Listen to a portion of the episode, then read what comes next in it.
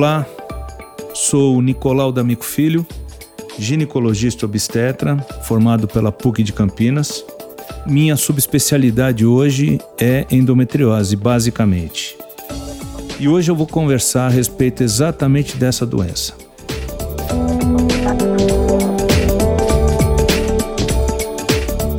Pela importância e pelo que se coloca o que se publica na mídia eu achei melhor a gente trazer um resumo de tudo aquilo que hoje a gente considera mais importante nessa doença. Primeiro temos que entender que são 176 milhões e eu diria que hoje praticamente 200 milhões de mulheres no mundo com essa doença. Isso envolve, obviamente, 10 a 15% de mulheres em idade fértil podem ter endometriose. Isso quer dizer que em cada 10 mulheres nós podemos ter em torno de duas a três mulheres com endometriose. E o que isso tem de importância? Tem de importância porque 40% destas pacientes em idade fértil podem estar estéreis pela doença. E a gente costuma dizer que 50% dessas mulheres que apresentam a principal dor pélvica, o principal sintoma como dor pélvica, terão problemas ou estarão procurando um médico para encontrar possibilidades de uma gravidez futura. Mas o que é endometriose propriamente dita? Endometriose é uma doença inflamatória crônica que afeta essas mulheres em idade fértil, mas que começa basicamente e pode começar dentro do útero da mãe, isto é, no momento em que elas estejam sendo geradas. E essa doença muitas vezes é reativada na adolescência, quando iniciam-se os primeiros sinais de menstruação. E é exatamente neste momento que os sintomas importantes, como sangramentos menstruais aumentados, como cólicas menstruais muito importantes, muito fortes, associados a outras tantas situações que esta adolescência pode trazer, é que nós precisamos começar a ficar de olho.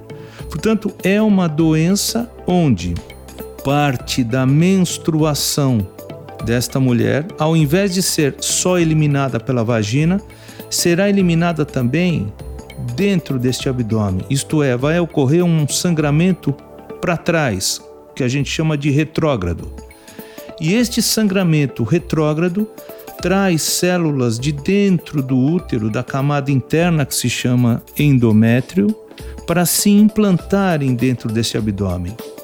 E ao se implantarem dentro deste abdômen, vão trazer exatamente situações de aderências, de órgãos que se grudam, que se juntam.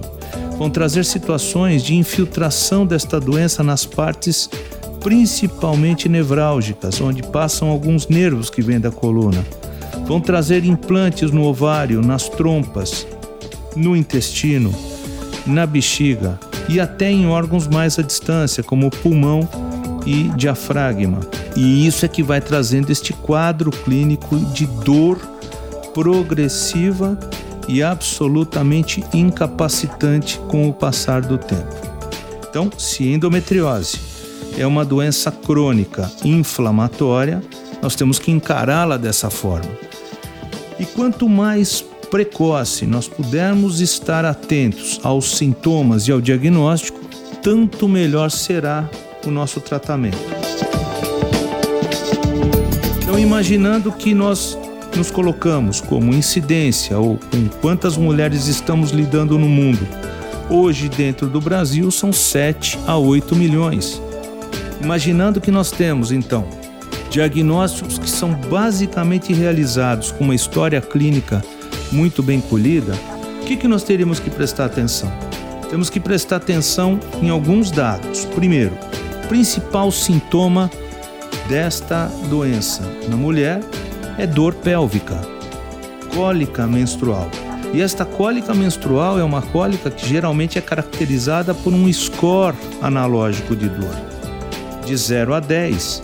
E as cólicas são mensais, progressivas e geralmente atingem níveis de 7 a 10 nessa escala de dor. Outro diagnóstico importante nessa história é a dor ao manter relação. Penetração profunda pode trazer dores importantes, o que pode inclusive impedir a relação sexual. Outros diagnósticos importantes: diarreia durante o ciclo menstrual, dor ao evacuar durante a menstruação, infecções urinárias de repetição e infertilidade fecham praticamente esse diagnóstico do ponto de vista de queixa. Voltando um pouquinho para a nossa adolescente, e é aí que eu quero prestar bastante atenção e gostaria de deixar essa mensagem para exatamente este ponto, é dizer que nossas adolescentes passam a ter outros sintomas e que se nós pudéssemos observar clinicamente estas queixas, nós poderíamos evitar boa parte dessas endometrioses na vida adulta. Quais são esses sintomas? A cólica menstrual, que praticamente toda adolescente pode poder apresentar, mas o mais importante são as ausências nas suas atividades sociais, ausências nas suas atividades escolares, são alterações que podem levá-la muitas vezes a frequentar pronto-socorros e se habituar a usar cada vez mais anti-inflamatórios cada vez mais potentes. Uso de anticoncepcional para que estes quadros clínicos possam ser eh, minimizados e principalmente o principal sintoma, se existirem antecedentes na família de alguém com endometriose, principalmente mãe, irmãs ou tias. Se nós prestarmos atenção nesta adolescente e lembrarmos que estes são sintomas que podem representar endometriose na vida adulta, nós estaríamos absolutamente claros em poder encaminhar esta adolescente para uma investigação inicial. E frente aos diagnósticos, sejam na adolescência, sejam na vida mais adulta, o que, que nós podemos fazer para trazer algum tipo de certeza naquilo que se está apresentando como sintomas. Os diagnósticos que nós usamos de imagem. Além dela vir ao consultório, trazer essa história e ser examinada e através de um exame ginecológico para pacientes que, obviamente, não são mais virgens, nós podemos encontrar alguns sinais nesse exame. Que sinais são esses? Sinais no toque vaginal, com lesões no fundo da vagina, com lesões palpáveis e dolorosas que podem denotar para nós muitas vezes presença de endometriose. A simples visualização, colocação de um espéculo e visualização de alguns focos no fundo da vagina também podem denotar esse tipo de diagnóstico. E como é que eu complemento esse diagnóstico? Através de exames de imagem. O principal exame que usamos é o ultrassom especializado com preparo intestinal, onde na mão de um bom profissional eu costumo dizer que eu tenho 90 a 95% de exames positivos, o que a gente chama de preditivo positivo, isto é, eu erro em 5% apenas aquilo que eu encontrar nesta imagem. A ressonância nuclear magnética da pelve, que é um outro exame excepcional, e principalmente exames para se complementar ao ultrassom ou muitas vezes utilizar-se em primeira linha em pacientes que ainda são virgens, né? e a ecocolonoscopia, que é um exame de ultrassom através do intestino, também pode ser empregado para pacientes virgens. Uma vez que eu tenha uma história muito bem tirada, uma vez que eu tenha um diagnóstico clínico realizado, com este complemento de exame, eu posso então traçar a minha estratégia de tratamento. E, obviamente, quando a gente propõe um tratamento, é necessário que a gente pergunte ao paciente qual é a sua intenção nesse momento.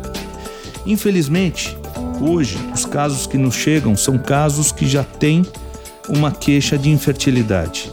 E muitas vezes, estas mulheres entre 28 e 30 anos, que é o grande ápice do surgimento desta doença, podem então nos procurar por impossibilidade de engravidar.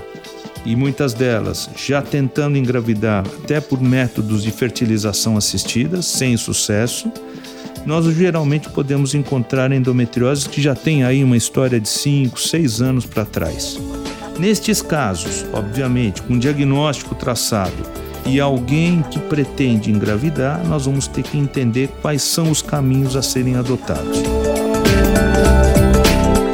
De modo geral, alguém que tem uma endometriose e que nos procura ou por infertilidade ou por dor, que é o mais importante, precisa entender que nós teremos dois processos de tratamento. Primeira linha de tratamento, em modo geral, é o clínico, onde nós podemos empregar medicamentos hormonais para minimizar não só a dor, como também para prolongar a decisão, muitas vezes cirúrgica, que sempre deve ser uma exceção no tratamento. Mas quando esse tratamento clínico falha, quando esse tratamento não é adequado, a cirurgia se faz necessária. E a cirurgia é feita através de uma cirurgia minimamente invasiva. E o que, que é isso? Nós introduzimos, geralmente através de uma videolaparoscopia, cânulas dentro deste abdômen, para que nós possamos ter acesso à imagem e para que nós possamos ter acesso a pinças, tesouras, bisturis e uma infinidade de instrumentos para poder remover os focos de endometriose que existem dentro desta pelve. Lembrem que eu disse, eu posso ter esses focos na bexiga, posso ter esses focos na parte externa do útero, no intestino, nas trompas, nos ovários e em órgãos à distância, dependendo do diagnóstico inicial. E tanto melhor tecnicamente realizada esta cirurgia, tanto maior o sucesso que eu terei também para esta gravidez. Mas o principal fator para quando nós entendemos que uma cirurgia foi indicada é o fator dor. E nós hoje, dentro de um segmento muito amplo, afinal, são mais de 20 anos tratando endometriose, nós entendemos que este é o fator de maior benefício que nós enxergamos nos olhos das nossas pacientes elas saem dessa cirurgia, grande maioria delas, sem dor. E vivem a vida inteira daí para frente sem dor. E muitas delas nos procuram perguntando: doutor, quando será novamente que vão surgir as dores daquela doença que eu tinha no passado? E por incrível que pareça, nós temos que convencê-las, não só que elas não terão mais dor espontânea, como também não terão mais dores ao manterem relação. É óbvio que, infelizmente, alguns casos chegam em situações de estadiamento de doença muito avançada.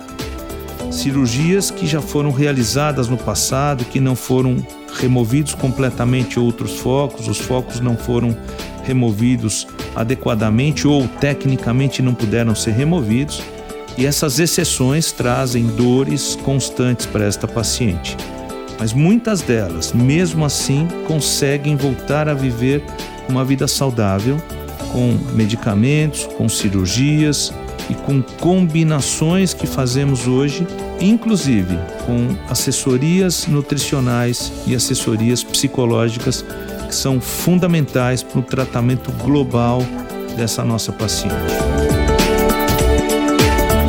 Voltando a alguns exemplos específicos, eu Vou escolher poucos casos, mas eu queria dar três noções básicas. Primeiro, aquela paciente que nos procura para engravidar e que muitas vezes esperou até os seus 38 anos para tomar essa decisão. Sabemos que este ponto é um ponto onde muitas vezes a ovulação já está bastante diminuída. Esse ponto é um ponto onde muitas vezes, apesar de ter esperado todo esse tempo, até por uma questão profissional e uma série de outras situações, pode ser que haja comprometimento não só da ovulação, mas também desta doença ter avançado a níveis um pouquinho maiores do que aqueles que nós estávamos conversando até agora há pouco tempo. E estas são as decisões muito difíceis que temos que tomar.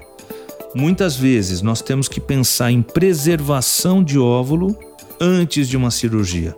Muitas vezes temos que pensar que esta gravidez só vai ocorrer depois desta cirurgia e muitas vezes associada à fertilização assistida. E cada caso tem que ser muito bem estudado e não há uma receita absolutamente certa do que fazer.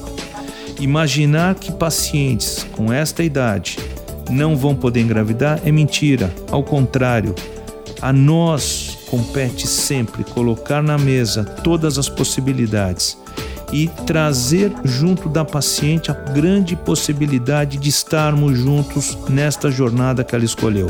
Se ela tem 38, se ela tem 40, se ela tem 45, isto não nos compete decidir.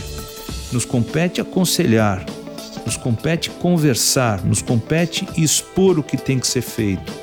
Riscos, benefícios, mas a todo momento temos que estar ao lado dessa nossa paciente que nos procura. E isso é o que eu considero o ponto mais importante quando nós conversamos sobre uma doença crônica, sobre uma doença que pode trazer perda da fertilidade e sobre uma doença que pode trazer um grande número de frustrações e, óbvio, depressões associadas a esse diagnóstico. De um modo geral, pacientes que nos procuram nesta situação, temos que considerar combinações de tratamento, com fertilização assistida, combinações de tratamentos cirúrgicas e medicamentosas, mas acima de tudo, o sucesso vai depender de dois fatores: aquilo que você tem de confiança do paciente e aquilo que você conta de verdade para ele. Se a gente traz isto para um tema mais atual, nós vamos imaginar que endometriose não é só uma doença local. Ela é uma doença, acima de tudo, emocional, porque ela vai trazer outros aspectos para dentro desta conversa. Então é necessário que, além de fazer o diagnóstico, de além de propor tratamentos e além de realizar o tratamento, que nós possamos fazer o acolhimento de toda e qualquer paciente que nos procura neste sentido. E isso eu posso dizer a vocês que eu tenho total felicidade em poder ter o feedback que nós acabamos tendo com esses casos mais difíceis. Os casos, obviamente, mais simples, pacientes mais novas, abaixo de 30 anos, e que tendem a imaginar uma gravidez após essa idade, 33, 34 anos, nós temos mais tempo para poder diagnosticar e tratar. E muitas delas nós resolvemos cirurgicamente e trazemos uma possibilidade de fertilidade acima de 60 a 70%, o que é sempre comprovado, o que é sempre trazido como grande felicidade ao consultório. Portanto, endometriose é uma doença que afeta um grande número de mulheres, é uma doença escondida, é uma doença de difícil diagnóstico, mas é uma doença que quanto mais precoce nós pudermos tratá-la e diagnosticá-la, tanto melhor o nosso sucesso. Daí a insistência em olhar. Mulheres que têm um antecedente de endometriose na família, adolescentes que apresentem aquele quadro clínico de cólica menstrual, como eu disse, perda de aula, perda de atividade social, e a necessidade de imaginar que esses acompanhamentos têm que ser acompanhamentos cada vez mais próximos. Mas em qualquer momento da vida dessa mulher que ela possa apresentar sintomas que lembrem algumas destas que nós citamos acima, é necessário que ela peque pelo excesso. Não deixe de imaginar jamais que você pode ter uma endometriose. E em caso de existir endometriose, não se esqueçam, o diagnóstico adequado e o tratamento adequado trazem um sucesso muito grande para este tipo de proposta inicial do que se foi conversado aqui. Eu deixo aqui mensagens finais como sendo as mais importantes. É uma doença da mulher moderna? Sim. É uma doença que acomete adolescentes, portanto, acomete mulheres na fase inicial da vida? Sim, portanto, atenção a isso.